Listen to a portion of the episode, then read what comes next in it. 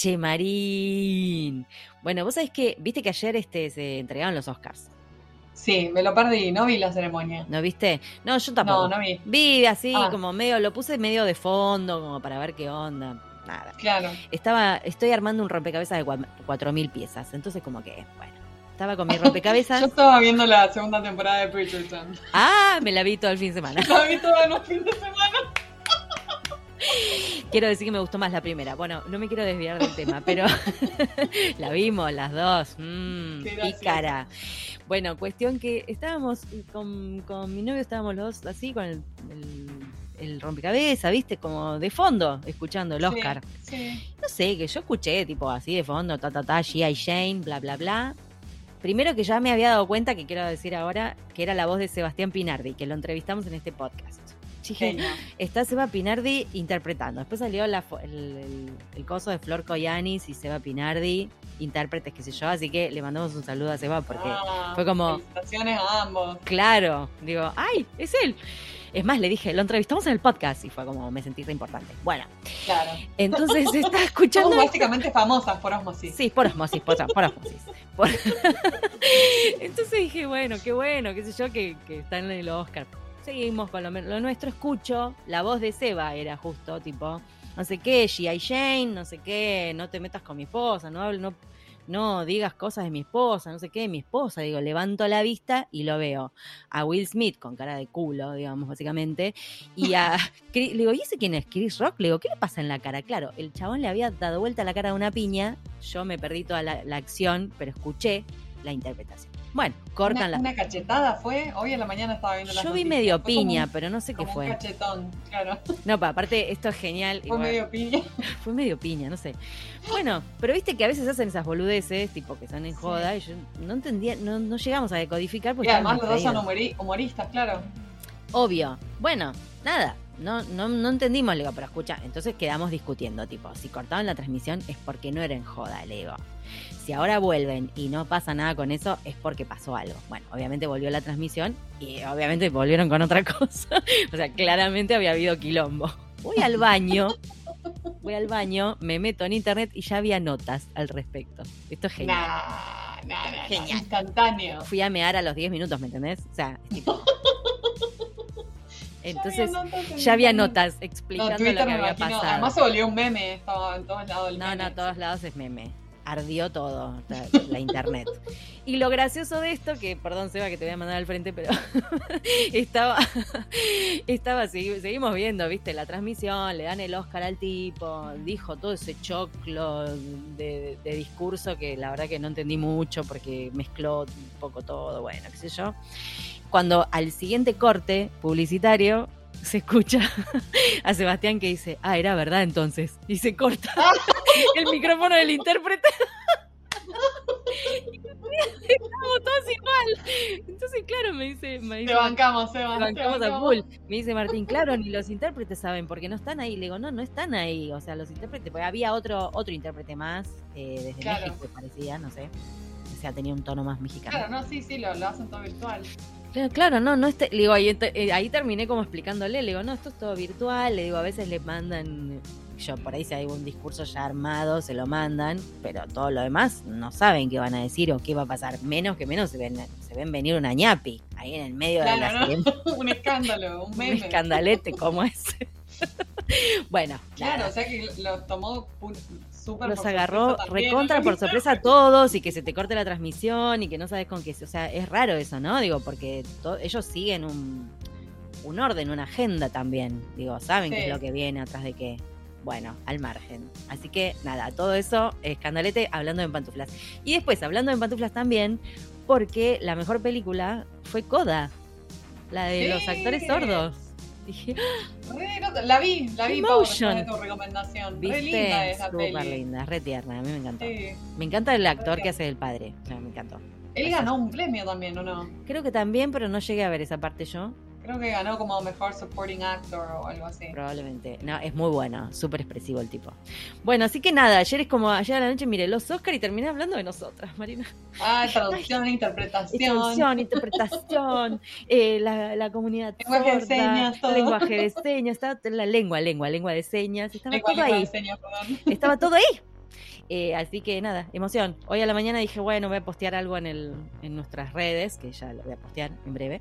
Em, nada, haciendo estas reflexiones, básicamente. Ah, no, y después me, levanté, después me levanté y me mandaron, todo tiene que ver. Me tenía un video en un grupo de traductores de un recital de Coldplay con em, para, para la comunidad sorda Ujú.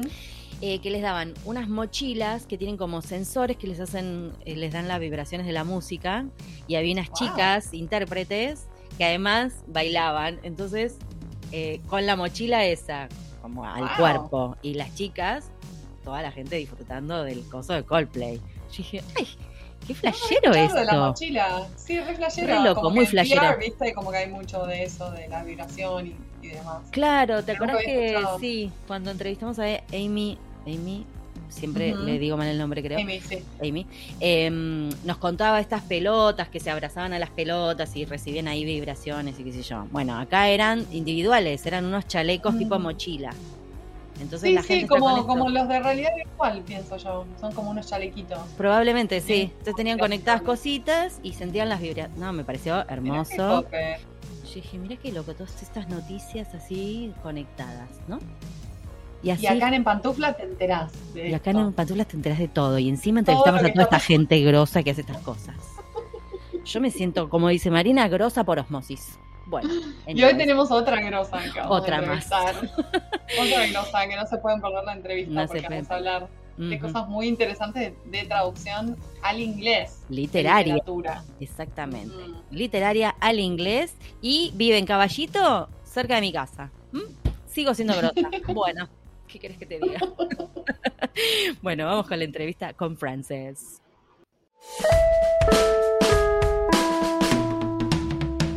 Hoy tenemos el agrado de entrevistar a Frances Riddle. Ella ha traducido múltiples libros de ficción y ensayo para autores como Isabel Allende, Claudia Piñeiro, Leila Guerreiro, Sara Gallardo, entre varios otros. Trabajó como traductora en The Short Story Project, donde tradujo cuentos de autores de diversos países de habla hispana. También fue editora de Dalkey Archive Press, Soho Press y His- Hispa Books. Estudió en la Universidad de Buenos Aires, donde obtuvo una maestría en traducción e interpretación, y en Louisiana State University, donde obtuvo una licenciatura en literatura y lengua española. Frances es originaria de Houston, Texas, pero vivió en Barcelona, España y reside en Buenos Aires, Argentina, desde el año 2010. Frances, bienvenida en Pantuflas. Bienvenida. Hola, gracias. ¿Cómo, encantada. cómo estás? Bien, todo muy bien, sí, encantada. Eh, Le quiero contar a la gente que hoy estamos, no estamos triangulando mucho. Va, no sé en qué parte de Buenos Aires estás, Frances, pero estamos las dos en Buenos Aires y Marina en allá arriba, en Wisconsin, es como en la rayita. No, no hay un triángulo hoy. ¿Estás en Capital? ¿En Capital Federal? Estoy en Caballito, ¿y vos? Ah, yo estoy en Flores. No te puedo creer. Un día nos juntamos por ahí. Sí, Me encanta. Sí, Y lo gracioso es que cuando Marina le contó que estaba en Estados Unidos, que vive en Estados Unidos, Francia le, le preguntó por qué. Le preguntamos lo mismo nosotras también, ¿por qué Buenos Aires? ¿Por qué? Y ambas dos tienen el mismo motivo, ¿no? Para estar fuera de sus tierras natales. Contanos. Se podría decir que es el amor, ¿no, Frances? El amor. O- sí, romance. Una- El romance, un hombre que la llevó para otro lado del mundo. Qué divinas, me encantan. A mí no me llevaron a ningún lado, chicos. Yo me quedé acá. Gordo. Tiene padres uruguayos, así que le estoy como reclamando hace tiempo, tipo, llévame a Uruguay, o sea, no sé, Por lo menos, mínimamente, algo, claro. algo. Sí, de vacaciones siempre. Bueno, desde la pandemia como que no, me falta, ¿eh? Me faltan esas vacaciones, porque Uruguay es otra cosa. Viste, está acá al lado, pero nada que ver. ¿Fuiste alguna vez? Ya que estás acá por estas tierras. Pocas veces, me, gustaría ir más, pero bueno, tengo que viajar a visitar a mi familia y se me toman las vacaciones en eso. Claro, claro, claro. Eh, Frances, bueno, nada, es un, un re placer tenerte. em, como no sé si sabrás, nosotras eh, salimos generalmente con la caña a pescar gente que encontramos por las redes, ¿no? O sea, por una noticia o por lo que sea. Y llegamos a vos porque tradujiste una novela de Claudia Piñeiro que, que fue, que está como finalista para un premio, que después ya te vamos a preguntar de eso también. Así que nada, nos encanta encontrar ese tipo de, perlas que le decimos nosotros, conocer gente que por ahí por otro lado no conoceríamos, porque nosotras no trabajamos en traducción literaria. Y así como vos, hay un montón de gente que está haciendo cosas recopadas y no nos enteramos. así que buenísimo que por lo menos llegamos a vos por esa nota. Y nada, queremos saber cómo empezó esto de, querer estudiar español, porque empezaste estudiando literatura en español, entiendo, eh, y después pasaste a la traducción, ¿no? ¿Cómo fue ese pasaje también? ¿Por qué español? ¿Por qué traducción? Sí, bueno, en, en, Texas, de donde soy, en las escuelas públicas es obligatorio estudiar un idioma extranjero, tienes que elegir o francés o español. Francés es tan útil, no sé, como un abrigo en Houston que hace mucho, mucho calor y no hay ningún francés.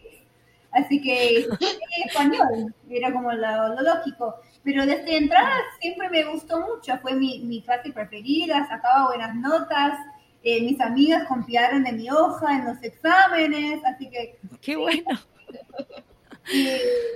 hice una, un, un curso de inmersión del idioma en España, cuando terminé la secundaria y mejoré mucho ahí, llegué y dije, no hablo nada, o sea, el, nivel que te dan en las escuelas públicas es horrible, eh, pero bueno, en tres meses, básico.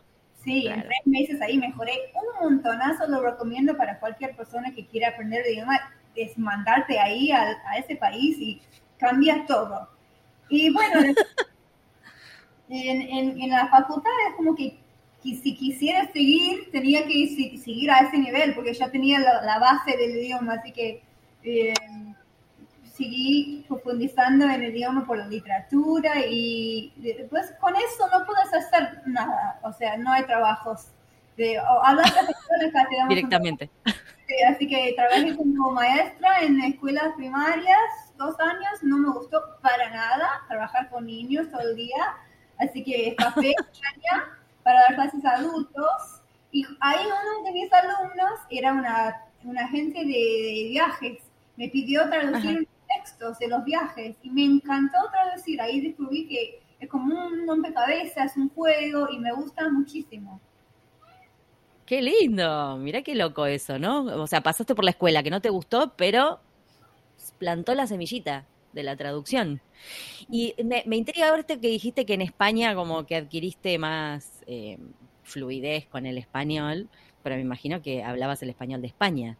Pero ya ahora ya estás hablando argentino, full. Sí, sí, bueno, el argentino como que patea, empuja por afuera cualquier otro idioma que tenés en la cabeza. Es como una forma de...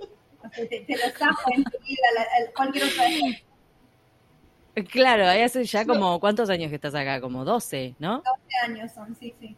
Claro, sí, no, ya está. El argentino. Yo, también, yo también estudié, eh, no sé qué inglés te enseñaban a vos, Pau, pero a mí el inglés era súper British. Sí, a mí también. Eh, y mi profesora era de Londres, entonces era todo re British. Y cuando empecé a salir con mi marido y después cuando me mudé a Estados Unidos no quedó ni un rastro de del acento British. no quedó nada.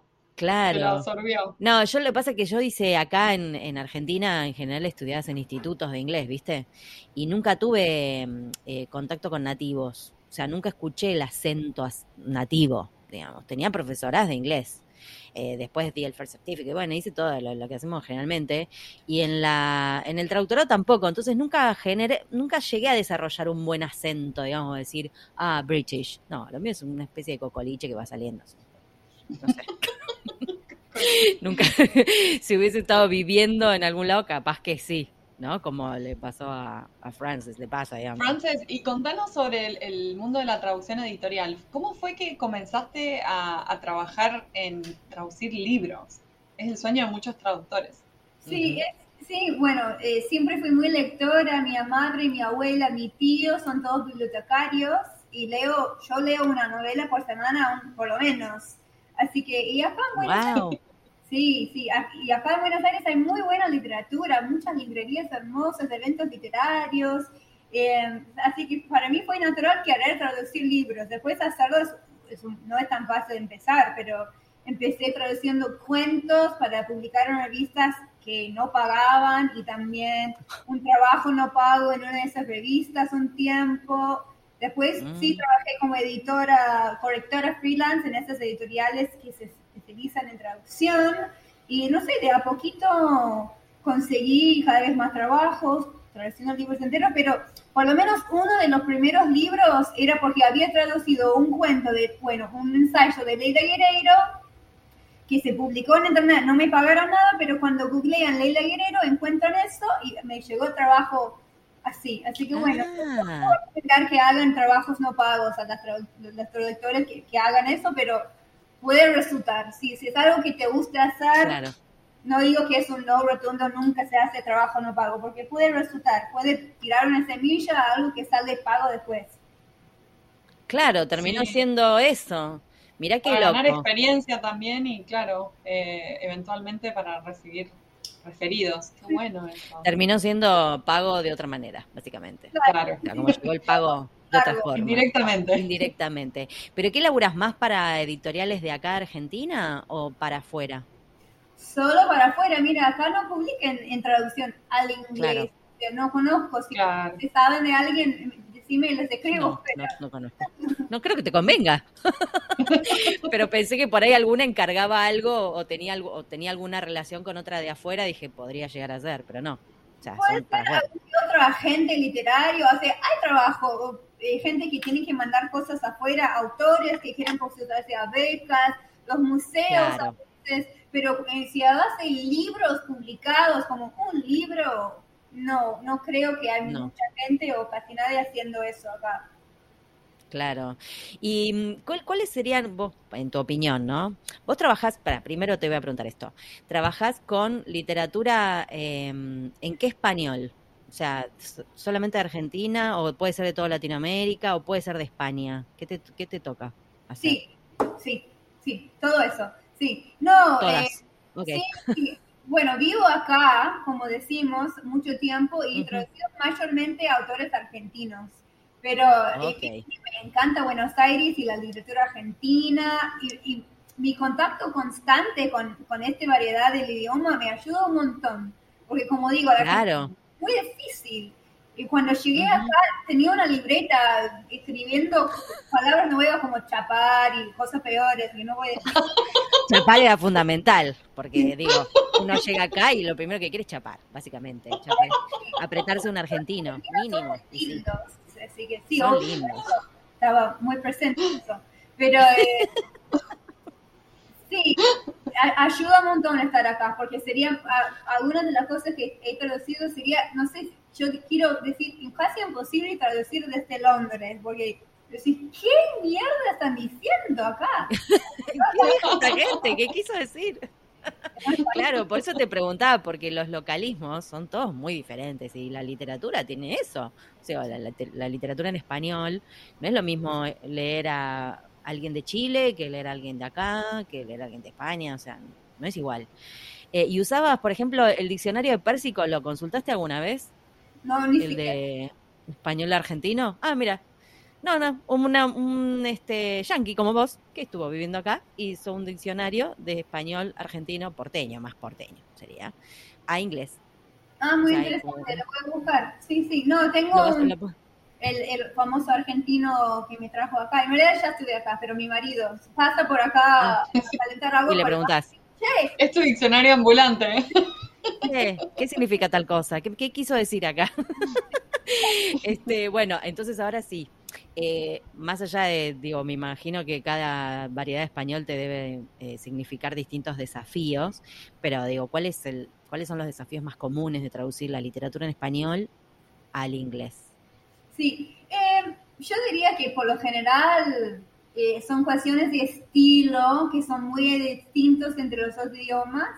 En inglés es como el buen estilo, decimos, el, el buen estilo Ujú. escrito, entre comillas, usa frases cortas y concisas y siempre todo lo más claro posible. Mientras en castellano puede haber frases larguísimas, barrocas, barrosas, que no se entiende Sí. y no, no, no aceptan problemas. A- Mismos los autores me dicen, no sé qué quise decir, poné lo que quieras. Así que bueno. ¡Qué copado! No sé qué quise decir, me mata eso. Ni ellos saben que escribieron. Este, claro, pero el poner lo que quieras es un poco difícil. Es cierto eso de, de las frases largas y, bueno, no sé, este, o, Más o florido, más sí. floridas. Ya de por sí el español es un idioma como muy... Bueno, el inglés también, pero digo, nosotros tenemos... Es muy, mucho más rico de lo que uno cree, en realidad, de lo que uno usa el español. En la literatura los, los que escriben aprovechan, ¿no? O sea, esa riqueza. y siempre haces al inglés de Estados Unidos, o sea, al inglés americano. Sí, sí. Eh, a veces, eh, si el libro va a estar publicado en, en Reino Unido, el, el editor, el corrector, viene y me cambia Ah. trash can por bin y cosas así. Y después, si tengo, Ah, tengo que leer un fragmento que se, me editaron en, en Inglaterra, tengo que cambiarlo porque no me digo, no puedo decir estas palabras, no son mías. Los cambio de vuelta para leer o algo así, pero. Ah, mira vos. Claro, claro, para sí, porque hay hay diferencias no sé, de spelling en algunos casos y de uso también, me imagino. O sea, vocabulario puede cambiar, sí, sobre todo cuando estás hablando de como términos más, como decimos, como no de un fardo, pero como términos más informales o callejeros, argot, claro. así, cambia mucho y choca si, si pones en, en americano y, este, y los, los lectores están en Inglaterra, no sé, lo cambian, lo cambian, no sé. Sí, claro, claro. Y sí, para llegar a, a ese a ese público. Es lógico, digo. Bueno, nosotros porque estamos acostumbrados al neutro, pero si vos agarrás algo traducido al español de España, a, a mí por lo menos me resulta como difícil sí. leerlo, ¿no? Me choca mucho, Digo. no me gusta. Sí, Están sí, es, muy distinto. ¿no? Es como- Sí, Claro. no, no. tipo, basta, chicos, de coger cosas, claro, sí. Sí, algo así. Frances, y contanos con, con qué tipo de textos solés trabajar. Eh, ¿Son más que nada ficción eh, o ensayos? ¿Hay, hay libros de, no sé, de, de otras temáticas? Eh, más que nada ficción, novelas o cuentos. Eh, hice algunos libros de ensayo como pensamiento, ¿no? Eh, como ejemplo, Mm, Prosa, Prosa Plebeya de Néstor Prolongar, Ni una menos, María, María Pía López. Después, Leila Guerrero, eh, siempre me olvido que es ensayo, porque son como, es, es ensayo narrativo, se dice como así, como Ah, no ficción literario, se, se vive, se lee como, como cuentos o como novela casi sus libros.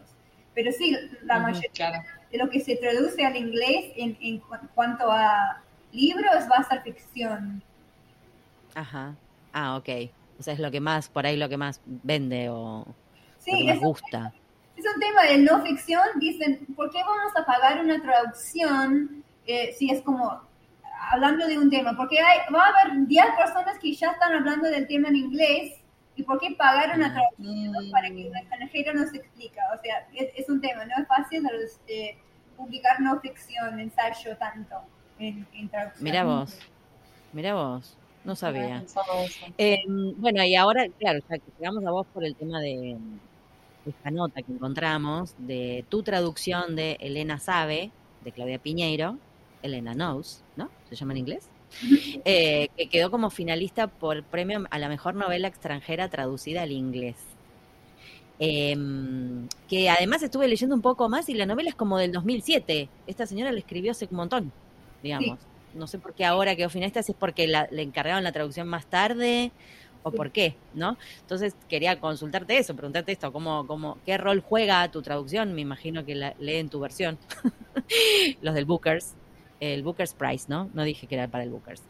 Eh, y si ese premio puede llegar a influir a- en tu carrera como traductora, no sé, si significa algo para vos.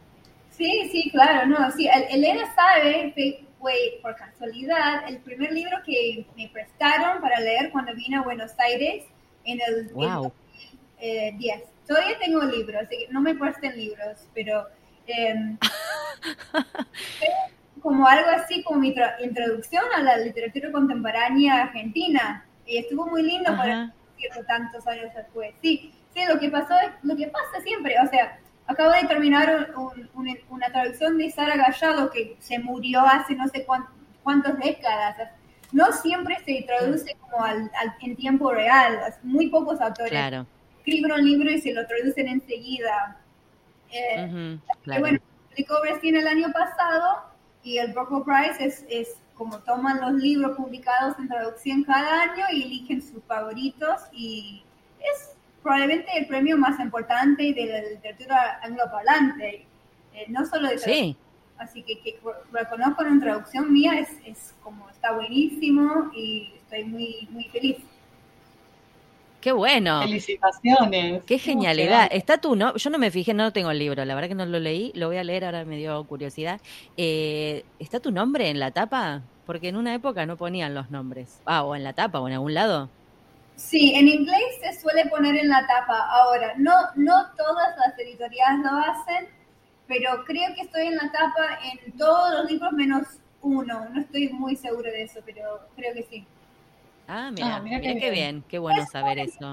Casi político de reconocer el traductor, la traductora, que acá no sé si llegó tanto. Me parece que no están en las tapas los traductores. Estamos en eso, estamos en eso. O sea, hay una movida para que suceda y en algunos casos sucede. Y de hecho, la Asociación de Traductores, la ATI, no sé si la conoces, eh, tiene una campaña hace ya un par de años que se llama En la tapa. Entonces se muestra la tapa de los libros que tienen al traductor en su tapa, ¿no? La traductora. Buenísimo. Eh, por eso te pregunté, porque no sabía cómo era en inglés.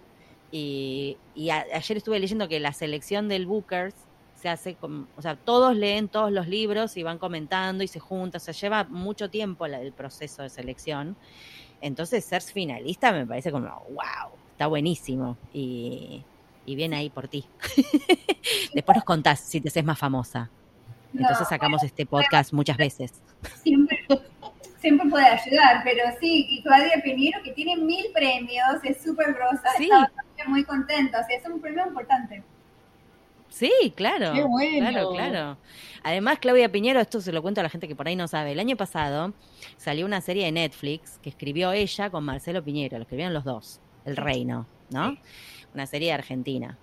Eh, bueno, se armó todo un escándalo porque la serie eh, habla de una familia que, que tiene uno, como una especie, de- son como evangélicos o una iglesia, una religión, no me acuerdo. Bueno, yo no la, vi la mitad porque, voy a decir la verdad, me aburrí. Pero se armó todo un escándalo por eso y se la agarraron con ella. Y ella no era la única autora, o sea, eran dos autores. Se la agarraron con ella porque se había metido con, con esa iglesia. Eh, y la serie se trata sobre el poder, en realidad, ¿no? no sobre la religión. Bueno, nada, me acordé de eso. Entonces me pareció lindo también que, que ella sea, sea reconocida, digamos, por una novela, después de todo ese lío que se armó por la serie. Que capaz que nadie se enteró, ¿no? Yo me enteré, chicos, se los cuento, qué sé yo. Sí, sí, Para que eh, sepan. leí como una nota que ella respondía a esa controversia, pero no parecía estar muy molestada, como preocupada. Y, No, no.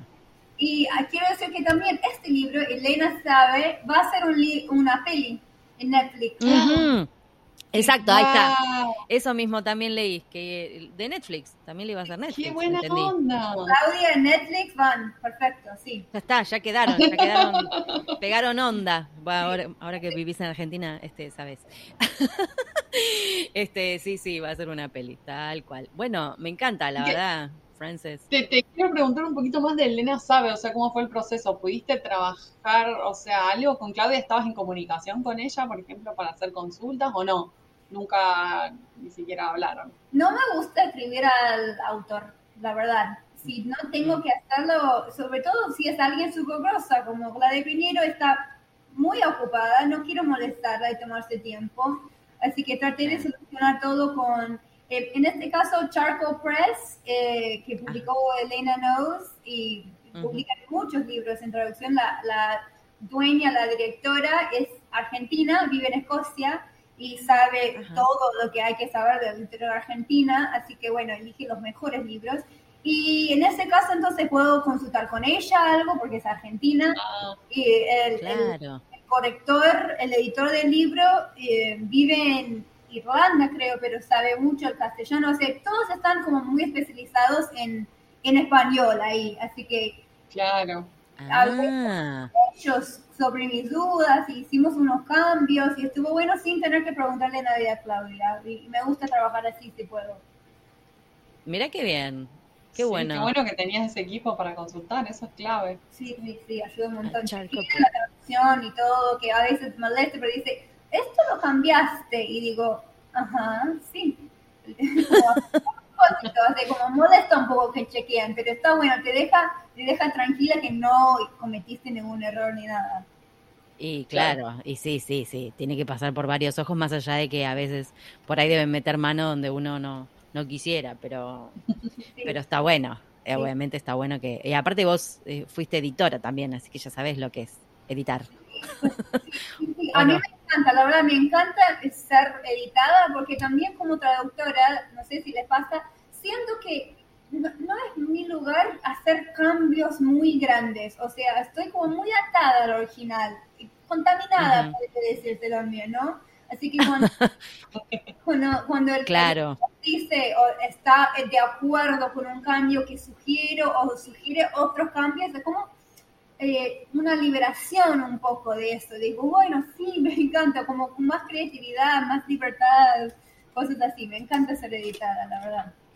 Y es como que compartís la responsabilidad, porque en definitiva son dos personas tratando de ver cuál es la mejor visión o cuál es la mejor decisión. Entonces, sí, uno eh, con, con, el tiempo uno termina como aprendiendo a tener esa flexibilidad, me parece, y a encontrarle lo positivo. A mí también me parece positivo, aunque a veces obviamente te editan y decís, ¿por qué? ¿Por qué me cambió esto? Si yo lo pensé bien. bueno. a, veces te atacan el ego, claro. Sí, sí, sí. pero si estás, pero ¿por qué? Si yo le hice por esto, por esto, por el otro. Y a veces, bueno, puede pasar que nada, ya está. El otro ve desde otro lugar, ve otras cuestiones, eh, conoce el mercado, yo qué sé, viste, hay cosas que a uno le exceden como traductora, ¿no? Digo, van más allá.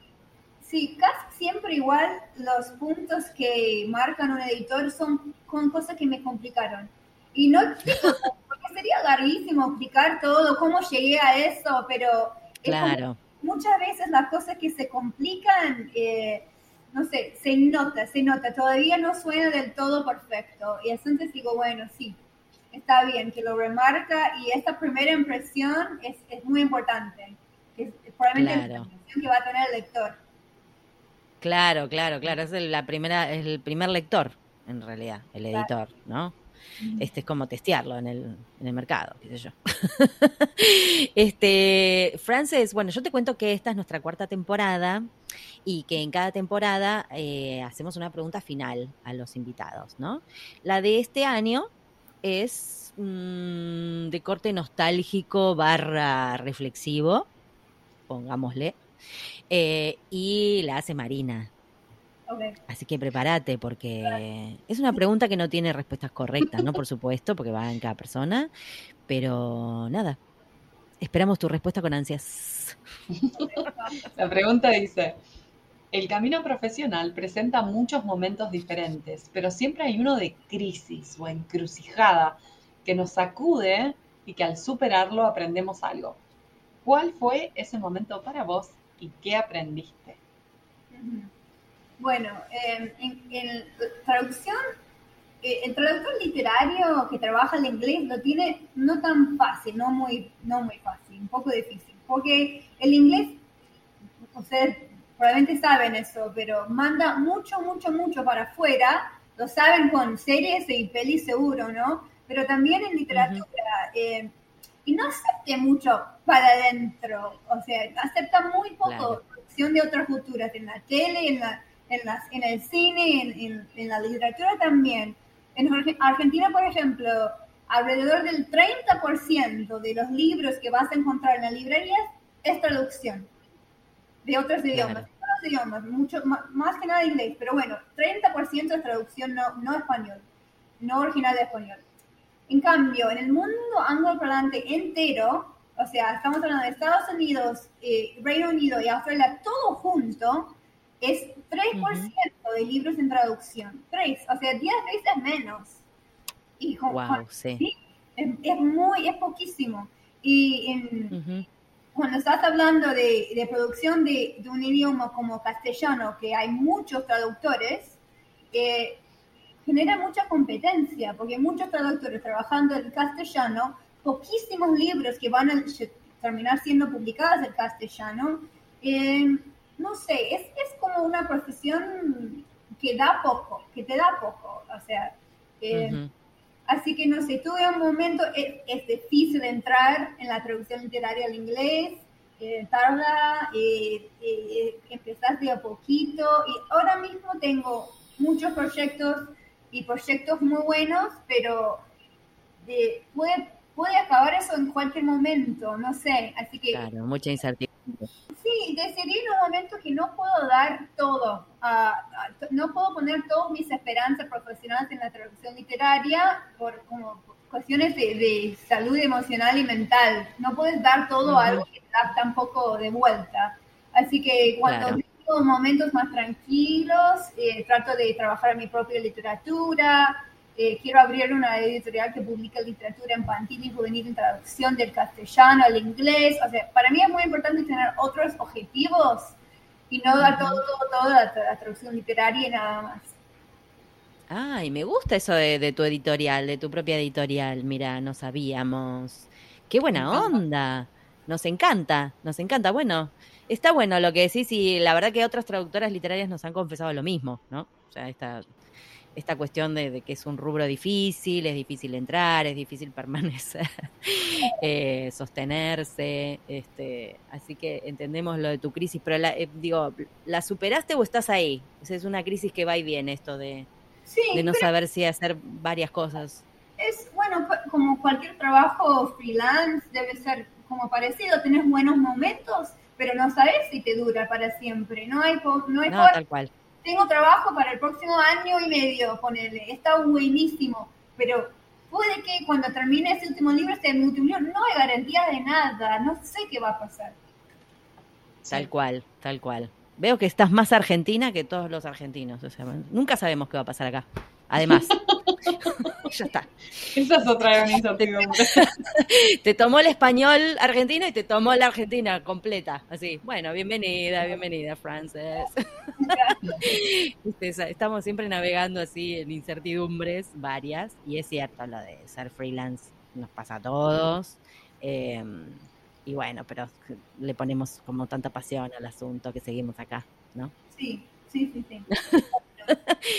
Bueno, ojalá ese proyecto de editorial, este, sepamos algo de eso pronto. Nos encanta, nos encantó Dale. esa idea. Proyecto, es una idea, pero si, si llega a salir, me invitan de vuelta y, y charlo sobre Nos avisás, obviamente. Ya tenés, ya sabes dónde encontrarnos, nos avisás y volvemos y le hacemos propaganda y todo eso. bueno, ha sido un placer conocerte y charlar con vos. Muchísimas gracias.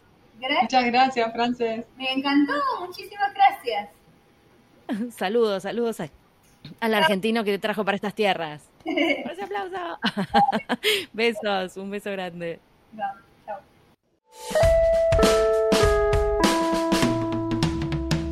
Y ahora con ustedes, el momento catártico del programa. Los invitamos a escuchar al traductor karaoke.